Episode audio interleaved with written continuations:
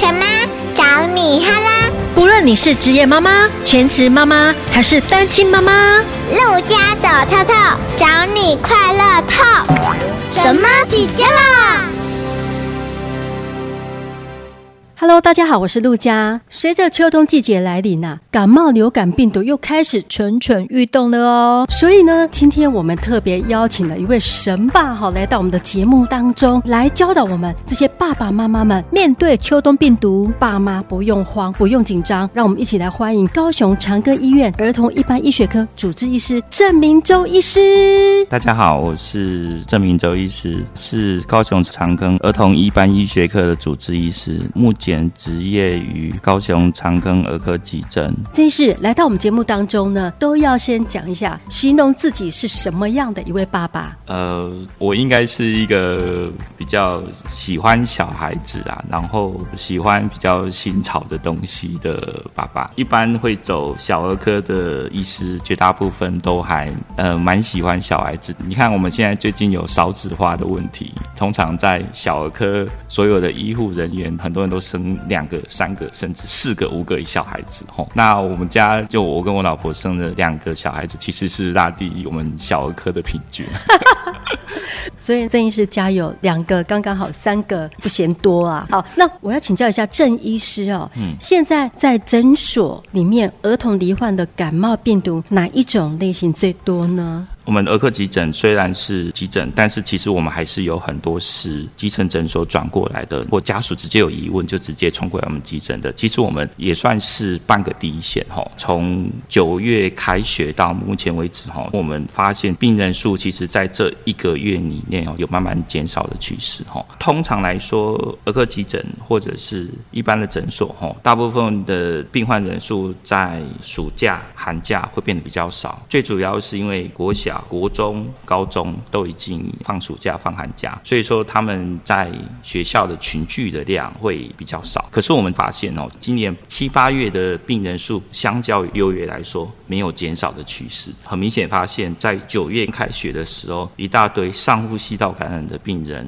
合并有一些呼吸喘或者发烧的病人，陆陆续续一直来到我们急诊哦。全台湾的急诊都呈现爆满的情况。大概九月、十月过了之后，我们慢慢这几个月，十一月。开始发现这个病人数量已经慢慢有比较减少的、比较和缓的趋势。那它到底是什么样的病毒呢？根据我们目前的经验来说的话，在九月、十月的时候，我们发现其实绝大部分都是腺病毒、流感病毒跟 RSV。RSV 就是呼吸道融合病毒，这个是最多的一个情况。根据我们最新的全国呼吸道病毒分离情形啊，这是一个机关署在每一周都会发布的一个讯息哈。我最新的。data 是二零二三年的第四十三周的 data 哈，第一名是流感病毒。第二名是腺病毒，第三名是副流感病毒，第四名是 RSV。所以你可以发现，它这个其实是三周以前的报告。这四种病毒啊，它们的症状是有什么差异？这四种病毒来说的话，哈，比较特殊的是流感病毒。流感病毒相较于其他的感冒不太一样的是，流感病毒通常大部分是以全身症状为主，比如说它可能发烧。头晕、头痛、四肢酸痛的一个情况，上呼吸道的症状，咳嗽、流鼻水反而没那么明显。感冒在医学上我们叫做轻微的上呼吸道感染，就是一些咳嗽、流鼻水，那少数会合并有一些发烧的一个情况，所以大部分都还是以上呼吸道感染比较多。过敏的人会不会更容易罹患这些症状啊？会容易让病毒进来我们的身体里面？基本上过敏的人常常就是因为有鼻腔比较肿胀，整个呼吸道有比较发炎的情况，长期处于在这种发炎的情况，那些细菌病毒会比较容易入侵，鼻涕也会比较多，所以它更容易会有一些病毒细菌的附着。所以其实像刚刚您说的这几类的病毒啊，包括流感、腺病毒、副流感病毒，还有呼吸道融合病毒，它们是不是都属于飞沫与接触的传染病毒？哎，是的，是大部分都是。是飞沫传染。腺病毒是什么？一般的病毒的感染大部分都是烧三天到五天，腺病毒比较常见的就是常常会烧超过七天，而且临床上除了发烧之外，有些人可能会有一些结膜炎的情况，或者是有就是脸皮比较泡的一个情况，这种结膜炎。那如果结膜炎合并喉咙发炎的情况，这个通常我们会认为说它有可能是腺病毒造成的感染。哦，所以腺病毒的话，有可能你的眼睛就是会泡、会肿、会不舒服。对，泡会肿会。腺病毒的特征。对，它跟其他的一般的感冒病毒不太一样。过敏也会去揉眼睛啊。对，过敏揉眼睛是它无时刻都是会在揉眼睛。如果是腺病毒造成的结膜炎的情况，它只有在感染的时间会有红眼睛的一个情况出现。感染过程过后，它整个症状有缓解的时候，那个就会消失。所以可以从它整个病程的一个发展的情况来判别它到底是过敏造成的，还是它是感染造成的一个情况。那副流感会有笑吼的情形，对不对？呃，副流感病毒是会导致笑吼的主要的病毒哈。哮吼的症状通常典型都是出现在一两岁以下小孩子，尤其是在婴儿的小孩子哈。它典型的症状有三个，就是有喉咙沙哑，然后会有狗在肺的咳嗽的声音哈，那会比较紧，比较高亢。家属就觉得小孩子咳嗽的声音跟之前不太一样。它不是有痰音。通常来说，如果你是哮吼的问题，咳嗽声音就比较高、比较紧。它典型的声音就是它会在呼吸的时候出现这种声音。就喉头的一个肿胀的一个声音，就是这样。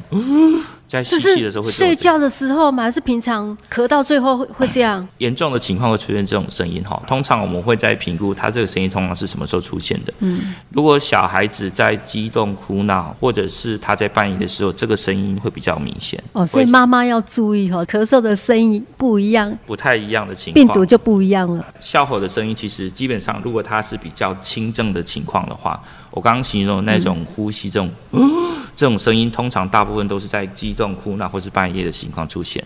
但是你如果你发现小孩子在安静睡觉的时候，这个时间点它还是出现的话，表示它相对性症状是比较严重的情况。这个症状是老人也有啊？成人这个问题比较少见，最主要是因为成人的喉头比较粗，所以说组织的肿胀对他整个气道的影响比较没那么严重。成人通常比较常见的情况就是咳嗽比较声音不太一样之外，讲话声音会比较有磁性或变得一些奇怪的声音。如果成人出现这个问题的话，表示他有可能是其他的问题导致气道的问题，可能要去找耳鼻喉科医师。因为如果长期有这样子的问题，你要担心说是不是有可能喉头那边出的一些组织的一些问题，比如说可能异物的问题啊、癌症的问题，这个可能要再做进一步的检查。哦、如果是成年人的，可能不只是感冒的哈，他有可能是其他的。如果他已经出现那种气道很明显有狭小的问题，嗯、表示那边可能组织出的问题，或者是有些异物的问题，导致他出现这种气道有部分阻塞的一个情况。哦，所以爸爸妈妈们自己要留意自己的身体状况。RSV 呼吸道融合病毒，这个也是来势汹汹哎。以前就知道这个病毒哈，那其实是这几年才开始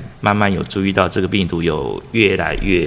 严重的情况，应该是说，当其他的病毒有一些药医、有疫苗在防治的时候，RSV 很抱歉没有药医。呃，那它总有预防的方法吧？呃，应该这样讲吼，病毒因为它结构比较简单，所以通常来说，我们很少很难去找一个特殊的结构设计药物去攻击它。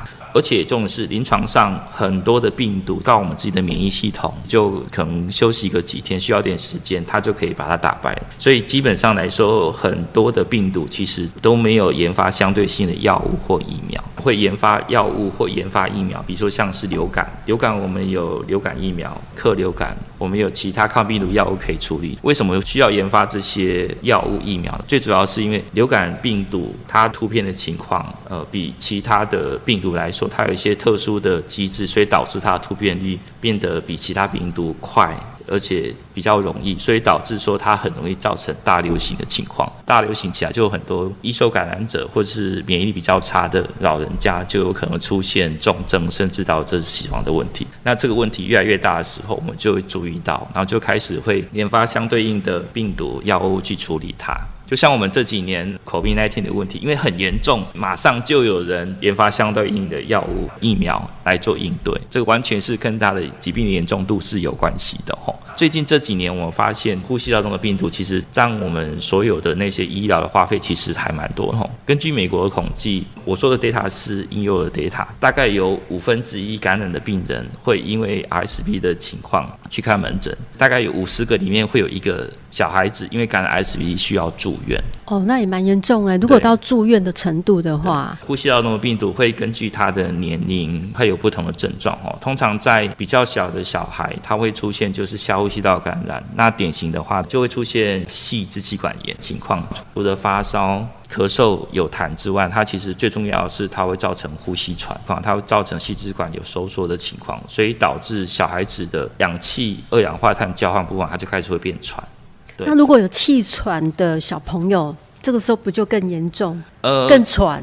我们通常来说，我们发现的是反复性，如果有细支气管炎感染这个情况的小孩子，通常他后续会变得气喘比例会比较高。一般我们要诊断气喘，它是需要做肺功能测试。那六岁以上的小孩子才可以配合做呼吸道的测试，因为他必须要做吸气、呼气，测量他肺功能的一个差异性。所以基本上，通常六岁以上的小孩子才会诊断气喘。但是相同的症状会出现在这种婴幼儿的小孩子，我们叫做细支气管炎。他临床症状其实跟气喘很难去区别，大部分都是以年纪来分。大概两岁、三岁以下的，我们叫做细支气管炎；两三岁以上的，我们叫做疑似气喘。六岁以下如果有经过肺功能测试的话，如果还是有这个症状，经过肺功能测试有符合临床诊断标准，我们叫做气喘。呼吸道的病毒哈，因为我们最近发现说，它其实在婴幼儿的细支气管炎其实越来越多，而且它的传播力非常非常的强。有一个数值可以来评估下那个病毒的传播能力，叫做 R 磷值哈。像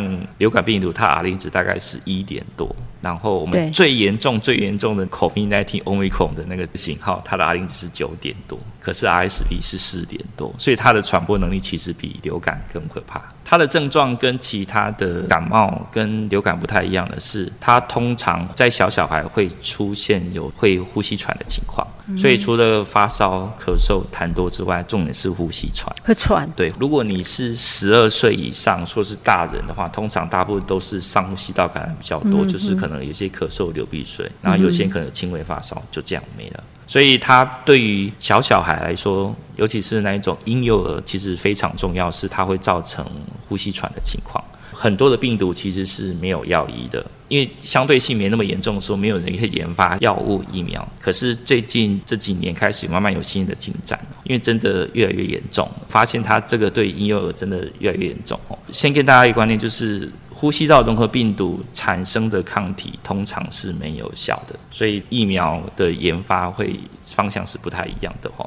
但是我们还是会打疫苗啊。对，目前呢，它的疫苗的特殊性就是因为它产生的抗体是没有效的抗体，所以就是很麻烦。目前来说，我们在台湾已经上市的疫苗是一种单株抗体，就是在外面培养的抗体之后，打到你的身体里面。他帮你去杀那些入侵的病毒，对。嗯疫苗是不是只是略估？先跟大家讲疫苗跟单株抗体的差别。嗯，我通常把疫苗比喻成是演习，染病以比喻成是战争。疫苗就是打一个假想敌或是比较弱的敌人进去，让你的免疫系统去辨别、去作战，然后去做演习，然后就说哦，以后看到这一支菌要怎么怎么怎么做，怎么怎么做，他们就知道。嗯，所以说下一次同样的细菌、同样的病毒进来的时候，我们就会有相对应的，像就就是流。流程都已经准备好了，我们就怎么怎么做，怎么怎么做，所以说整个流程会比较顺，而且它整个产生的免疫反应会快非常的多。疫苗跟单株抗体最大的差别是在于，疫苗它其实是我们打进去一个抗原，就是一个外来入侵的东西，哈，这个抗原会引起一连串的免疫反应，之后我们的身体里面会产生一连串的抗体来对应这样子的一个抗原的入侵，不管是细菌或病毒。所以变的是，这个抗体是我们自己本身产生的。那一般我们在外面打的抗株抗体，简单讲就是别人产生的抗体收集起来之后打到你的身上。简单讲就是外籍佣兵。外籍佣兵有个坏处就是说，他没多久之后就会被你的被你的那个免疫系统给清除掉。所以通常很多的单株抗体都是必须要打的又打，打的又打。对，打流感疫苗啊，有一些家长会挑品牌，哎，到底国光型的还是 进口型的，还是比较贵一点型的，效果比较好呢？流感病毒会突变，每年大概三四月的时候，WHO 就是世界卫生组织会开一个研讨会，就是说可能今年会流行什么样的病毒。他们预测完之后，会把病毒的型号给各大的疫苗厂商去做相对应疫苗的一个生产的一个部分。至于疫苗的效果好不好呢？其实老实说，只要国家认证，我都认为是好疫苗。所以家长们不用伤脑筋要打哪一种品牌。只要是国家认证，只要国家认证过，安全的就去打。只要安全、只要有效的都可以打，我们都会建议你打。什么叫做肺炎霉浆菌啊？它号称会走路的肺炎啊，而且传播力很强哎、欸。它跟其他的病毒、其他的细菌不太一样的是，它是没有细胞壁的，它是没有细胞壁。一般的细菌都会有细胞壁。那我们有很多的抗生素的一个制造都跟它的结构有关系，所以有一些它缺乏这个构造的，有一些药物就没办法做使用的动作哦。那霉浆菌最呃，因为它缺了细胞壁，所以我们它整个的形态就跟一般的细菌不太一样。肺炎霉浆菌它是一个非典型的肺炎。非典型的肺炎相对应就会一个典型的肺炎。一般典型肺炎就是细菌性造成的一个感染，肺部有一大块的肺液，整个因为感染的问题产生肺炎，会产生消失的一个情况。它可能就是局限在某个肺，而且是整个非常严重的一个情况。那如果是非典型肺炎的话，大部分都是一些病毒性或者是霉浆菌造成的感染。这种情况它跟一般的典型肺炎不太一样的是，它通常它的整个肺炎的情况会比较散布性的，就是它不会会局限在某些特定的肺炎。你可能看到，就是它整个的肺部的感染就是非常的散布性，就是会觉得它整个肺部的 X 光片看起来就是毛毛的感染，就是整个浸润的一个情况。那为什么它是会走路的肺炎呢？因为它临床上的情况跟它 X 光片看到情况是不符合的。一般我们看到的情况就是，比如说一个老人家，一个成人，他的肺部如果有肺炎，比如说他好，假设他有右下肺整个因为肺炎进入导致他整个肺部。整个变白的一个情况，吼，肺部浸润产生肺炎的情况，那边的肺部它没办法行二氧化碳，没办法行氧气的交换，所以它会比较喘。这种只要比较严重的一个大叶性肺炎的情况之下呢，老人家就会躺在床上喘吁吁的，精神会很差，活力会很差，然后东西吃不下。同样的肺炎的情况，比如说一个小朋友因为霉浆菌产生的肺炎少了四分之一的肺，他可以临床上是活蹦乱跳的，他可以跑来跑去，完全看不出他生病了。对，你在临床上面很难知道他生病了，你完全不知道他的肺部感染这么严重，可是他临床上看起来就是一副好像没事的。感觉罹患呃霉浆菌的族群，小孩子跟老人都会有。霉浆菌族群比较常出现在小孩子、学龄幼童或者是青少年比较多。它典型的症状就是久咳、久咳、久干咳这样吗？通常很浓的痰音，通常会有痰比较多，就是听得到那个咳咳咳的那种。对，就是痰音的情况比较多。对，对，所以小朋友跟青少年比例最高，是不是五到十五岁啊？对，差不多是那个年纪。老人家也有，但是就是相对性没这么多。哦，就比例上比较低。对，哎，那我知道那个肺炎链球菌疫苗啊，好像出生满两个月是不是就可以打了？对，它有分什么十三价、几价之类的？它分成两种，目前市面上最常听到就是十三价跟二十三价。对，所谓的二十三价就是指说它有不同肺炎链球菌疫苗的那种细菌株，它是有涵盖二十三种细菌株。那十三价它有涵盖十三种的细菌株的。基本上来说，目前我们政府补助小孩子打的公费疫苗是在两个月、四个月跟一岁的时候各补助一剂十三价的疫苗。所以总共有三剂。对，这是十三价肺炎的情况。这是公费补助。这是公费补助，已经公费的疫苗。六十五岁以上的老人家，很久以前就已经补助。二十三价，那最近慢慢有在思考说要不要再补助十三价的疫苗。为什么二十三价涵盖的病毒株这么多？那为什么小孩子要打十三价？最主要是因为二十三价的疫苗通常它引发免疫能力的效果不太好，所以说它产生的免疫力效果没那么好。当初二十三价要进来的时候，其实小孩子打的效果都不好，没办法引发足够抗体的反应，没有办法产生相对应足够可以有效的一个抗体。那十三价因为它整个结构的关系，所以它引发免疫反应的效果比较好，能够产生相对应比较足够的抗体。虽然是十三价听起来比较少，但是它好像抗体比较厉害哦。应该是说它产生的抗体的量。会比较多。那打的这个肺炎链球菌啊疫苗啊，对于新冠跟肺炎梅浆菌，它有没有多一点防护的效果？因为它们都是属于肺方面的疾病嘛。通常来说，比如说你可能感染到新冠肺炎，那你如果新冠肺炎感染下去之后，有些人会造成他去，有些人会免疫力可能会比较下降的一个情况，导致其他的细菌病毒会比较容易会有一个入侵的一个情况。比如说你可能感染的新冠之后，有些人如果感染到肺炎链球菌的话，他就可能比较容易产生肺炎链球菌造成的肺炎的情况。基本上，你打了什么样的疫苗，这是指预防来自细菌或病毒产生的一个疾病的情况。因为你要预防新冠的并发症，而你去打肺炎链球菌疫苗，我觉得是一个 CP 值很低的情况，因为它只能够预防肺炎链球菌导致的肺炎的情况，除非你新冠的问题刚好合并有肺炎链球菌造成肺炎的情况，它才能够预防这部分。所以重点是，你也打什么样的疫苗会预防它相对应的细菌或病毒？如果你要预防新冠的重症，你当然需要去打新冠的疫苗。新冠疫情流行的巅峰，那时候很缺疫苗吗？对，就有人说去医院打那个什么肺炎几价的肺炎链球菌疫苗，因为那时候小儿科有听过，对不对？对，那段时间很多小儿科医师，应该说很多的小孩子，因为这样子的情况，所以他本来要打的疫苗 被人家抢走。但是我觉得重点是你要预防的是什么？当然是要打相对应的疫苗。你要预防新冠，当然是打新冠疫苗。你干嘛要去打肺炎球菌疫苗，还跟小孩子抢疫苗？对，所以还是要对症下药。我刚刚听那个郑医师讲说，哈，第一名是流感，第二名是腺病毒，第三名是副流感病毒，第四名是呼吸道融合病毒。但我没有听到 COVID-19 呢？哎哎，COVID-19 有，但是很少，非常的少。嗯，现在对我们来讲的话，它已经没那么严重了。就算是染疫，可能也是轻微的症状。在我们儿科急诊，其实新冠肺炎目前的个案量非常非常的少。第一个是目前新冠流行的病。例数其实真的很少。那我看过最近的统计报告，现在最近一周大概两百个新增确诊的一个情况。通常吼，第一个是因为相对性个案数没那么多，所以我们筛检的比例其实有在往下掉。然后第二个是，通常我们会去做筛检，大部分都是有一些接触史，比如说他可能家里人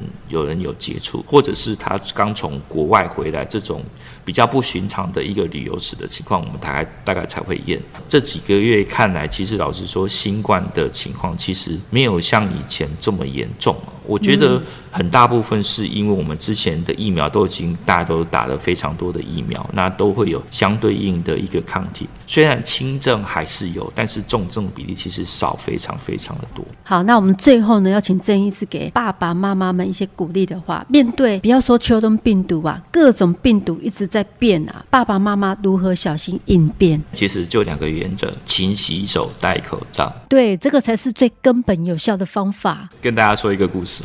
在 COVID-19 流行的季节的过程中，大家因为害怕被 COVID-19 被新冠肺炎感染到，所以便是大家勤洗手、戴口罩，做得非常非常非常非常的好。所以就代表怎么样？非常非常好的之后呢，不管除了新冠被抑制下来之后，我们发现流感消失了，登革热消失了，肠病毒消失，什么都消失了。所以代表就是说，如果大家勤洗手、戴口罩做得非常好的时候，这些病毒也会一直消失掉。嗯哼。然后我们小儿科、耳鼻喉科、加医科。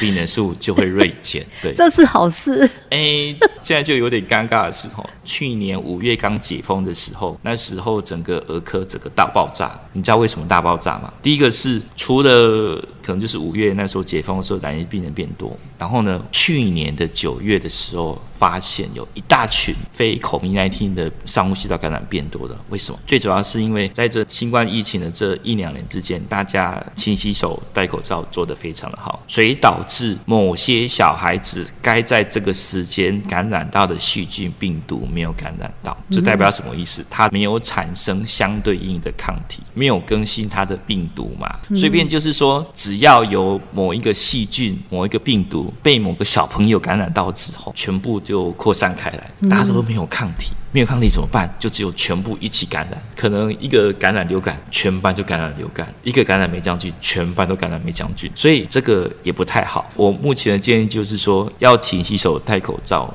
但是该让他正常感染的，还是让他感染一下，不要担心害怕。对，基本上来说，像这些相对我刚刚讲的那些病毒啊，很多的不管是流感、RSV，或者是那个呼吸道融合病毒，甚至霉浆菌的部分，其实大部分小孩子感染到的情况都是轻症。嗯，对，轻症之下，在感染过程中，它会产生相对应的抗体。轻症就是需要点治疗啊，需要点支持性疗法，大概就会非常轻易的过去了。嗯。重点是在于说，你要知道什么时候需要送。对，这个是重点，不要拖。对，因为基本上绝大部分都是轻症，嗯、就是在家里观察就可以了。吼、嗯，什么时候要考虑送医？通常如果看到一个小孩子烧退的，精神活动力还是很不好，东西吃不下，这个是一个警讯。哦、第二个情况，比如说他可能吐拉得很严重，东西完全吃不下，然后甚至有可能真的精神非常的萎靡。瘫软这边这一看大家都知道是有问题的。嗯，那有些是喘的情况，比如说他可能有鼻翼煽动，就是在呼吸的时候鼻子会随着呼吸有这个律动的情况。或者就是说，那个会有一些肋凹、肋骨中间、肋骨下沿会有凹陷的一个情况。如果他有喘，甚至到后来有发现说他整个嘴巴或者指甲有变黑的一个情况，这都是一个比较不好的一个情况。这个就是喘的情况哦。我刚讲就是，除了烧退的时候精神活动力不好，呼吸喘、吐拉得很严重，那或者就是说有抽筋的情况，或者是小孩子看起来就是不太对劲的情况，请你马上找医师来做处理。妈妈要谨慎，然后要细心留意自己孩子的状况。勤洗手、戴口罩，当然要做，嗯、但是我们没有说一定要做的非常非常的严格。该感染的，我们还是让它感染，不用怕，呃、不用怕。但是如果你真的有问题的话，请找相关合格的医师。对，如果在高雄，就可以去高雄长庚医院找我们的郑明洲医师。其实应该是说，可以的话，我们会建议哈，小孩子的疾病，我们会都会强烈建议直接去找小儿科的医师，因为小儿科医师在整个训练过程中，全部都在接触小孩子。我们从训练到职业都是接触小孩子，接触这么多，我们经验相对性非常非常的充足。啊，你就是啊。好，那我们今天很谢谢郑医师来到我们节目当中哈。除了勤洗手、戴口罩以外呢，我觉得提升自我免疫力还是要运动啊，然后要晒晒太阳，对，不要老是待在家里看三 C。对，好，好，谢谢我们的郑医师来到节目当中，谢谢，谢谢，好，分享这么多宝贵意见，谢谢大家，谢谢，谢谢郑医师，谢谢，好，拜拜。拜拜。